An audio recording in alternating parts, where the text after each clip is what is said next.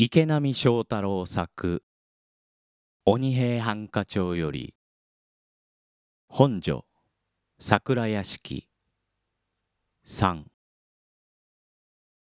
人気もなく雪が降り込められた茶店の中で大小を束さむ中年男が20年も前に若い血を燃やした女のことを目の色変えて語り合ってる様はやはり男聖徳の差がと言うべきものなのか。手を出すなよ。おふささんに。とかつての平蔵は様之助に言い様もまたお前こそな。出したら切る。俺もだ。血走った目と目をひたと合わせ誓い合ったものである。二人とも若い勢力を参ずるためには別に困ることはない。男の脂がこってりと腰や胸に乗った商売女たちへは遠慮会釈もない腕を差し伸べる二人であったけれども白桃の実のようなお房に対しては女性への承継のすべてが含まれていその折の我が協定に秘められた万感の純なるものあればこそ平蔵も様之助もお房を忘れきることができないのである。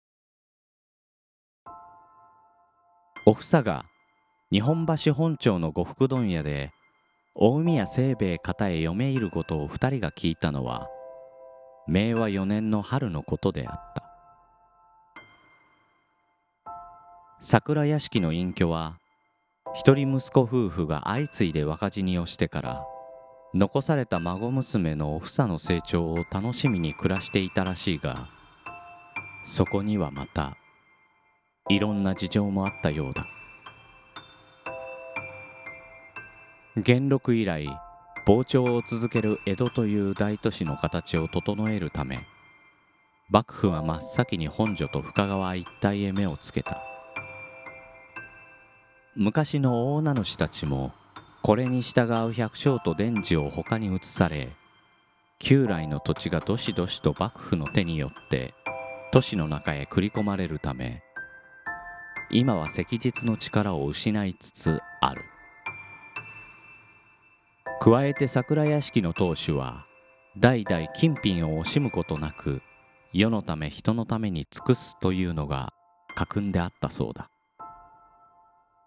数えきれぬ天災の被害には率先して救済に当たったらしい。で可愛い孫娘を豪商大宮へ嫁入らせたのも隠居の深い考えがあったからでわしはもうおふささえ幸せになってくれたなら仮名も何も田坂の家はわし限りで耐えてしもうても構わぬでな。おふさの嫁入りについて祝いを述べに桜屋敷へ赴いた高杉銀平先生に隠居がそう漏らしたと聞いている。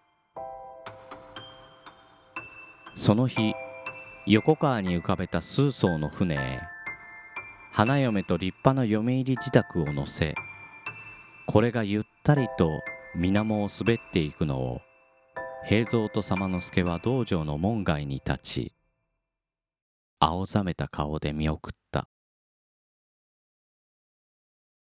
いいさ。おふささんが幸せになるのならうん。この年、平蔵の義母初が病死をした。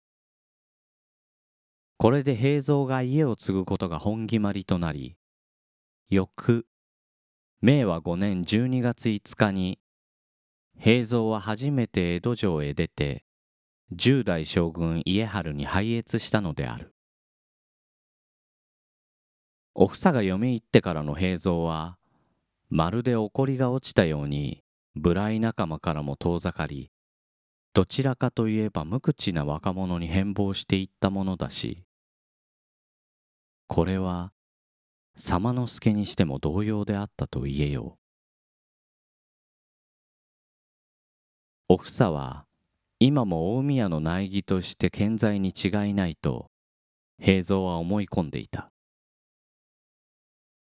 大宮から出されたという噂なのだがと岸井様之助は茶店を出るときに言った。どうして？知らん。俺はおふささんの顔を見たこともないしな。雪はやみ厚い雲の層の隙間に一はけ夕焼けの色が見えた。長谷川平蔵は様之助との再会を訳し帰途に着いた。どうせ帰り道だ。と自分に理屈をつけ平蔵は様之助から聞いた服部角之助の家を見ておくつもりになった。ここにおふささんが住んでいるのだ。法恩寺橋を渡り西に進みながらこの辺りらしい。思いつついつの間にか南割下水に出ていた。先刻この辺りを巡回してきていた平蔵である。向こうに津軽港屋敷の大屋根が見えた。岩五郎とやらが小川や梅吉を見失ったのもこの辺りというのだが何気なく辺りを見回した時薄く雪が積もった道の一角からにじみ出すように人影が一つ浮いて出た。編み笠のうちからこっちへ近づいてくるその五十男の顔を見届け平蔵はにやりとした。やはりあいつだ。本所へ来て岸井様之助に会ったのも偶然ならこやつに出会うのも二十何年ぶりのことであった。こやつ相模無宿の彦十という男でところの松井町一帯の岡場所に救っていたヤシ上がりの無頼者で無論平蔵よりは年長なのだが入江町の鉄さんのためなら命もいらねえ。などと言いふらし若い平蔵を取り巻いていた奴どもの一人であったのだ。彦十は今佇んでいる男を武士と気づき頭を下げてすり抜けようとしたおい彦や長谷川平蔵が傘を取って声をかけるやあっ彦十は素合わせ一枚の尻はしょりというみすぼらしい痩せこけた体をガタガタ震わせて「て、て、てっさんじゃございませんかい」おうよく見覚えていてくれたな。ほ、ほんとかえほんとかえすがりつかんばかりの彦十、めっきり置いていた。それにしても旦那、立派におなりなすったね。相変わらず無駄飯食いさ。今日へおいでになったとか聞いておりやしたが、ええー、お帰りに、さようで。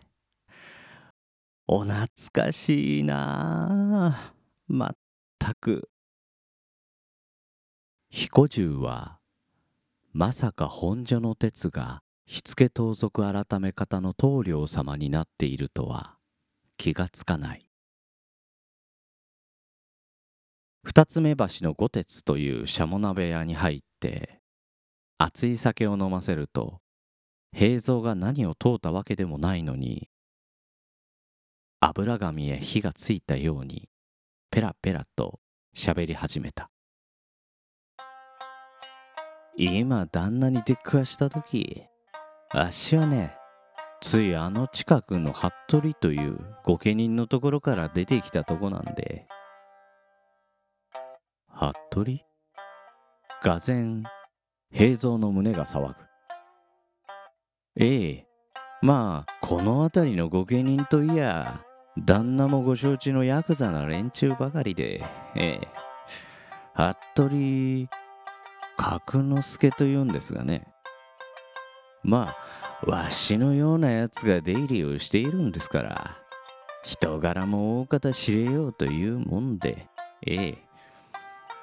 浪人崩れのすごいのも出入りしてましてね。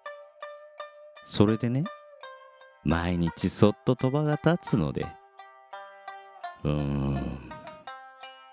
で今日もね少しばかりその銭が入ったもので出かけたところが追い返されました。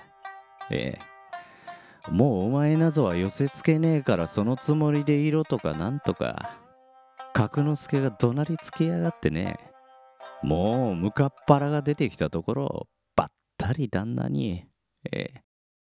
ええ。頂戴します。嬉しいのでごぜえやすよ。わしは。鉄さんにこうして昔のまんまにごちそうになろうなんて。今の今。たった今まであっしは思ってもみなかったんで。涙と鼻水とが一緒になって彦十のしわだらけの顔を濡らしている。平蔵は酒を進めつつ努めて感情を抑えその服部なんとかという御家人は独り身かい？とんでもねえ。おりやすよご心臓が。いやはやこれがまた大変な女で。博打は打つ。酒は飲む。彦や飲め。もっと遠慮せずに飲め。朗読の時間。池波正太郎作「鬼平犯科帳」より。本所桜屋敷。全6話この番組では感想リクエストをお待ちしております。宛先はグリーンドット朗読 at gmail.com もしくは朗読の時間ツイッターアカウントへの DM まで。ナレーターはグリーンでした。